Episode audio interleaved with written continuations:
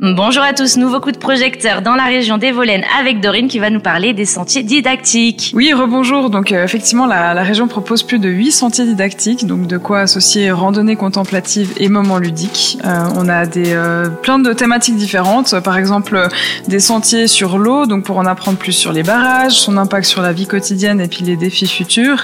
On a également un sentier sur les vaches d'airain, un autre sur la vie à l'alpage pour avec les dessins de déribes entre Chemeuil et Lana. À Arola, vous retrouvez également un sentier sur les marmottes. Vous apercevrez peut-être euh, quelques marmottes sur votre balade. Et dans le village des Volaines, vous pourrez découvrir une balade sur le patrimoine bâti. Donc euh, dans tous les cas, on est sûr que vous trouverez une randonnée qui vous plaira.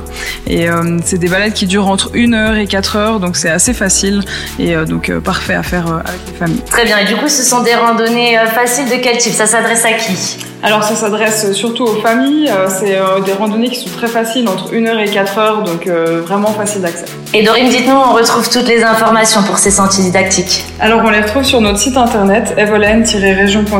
et on publie aussi tous les jours sur Facebook et puis sur notre page Instagram evolen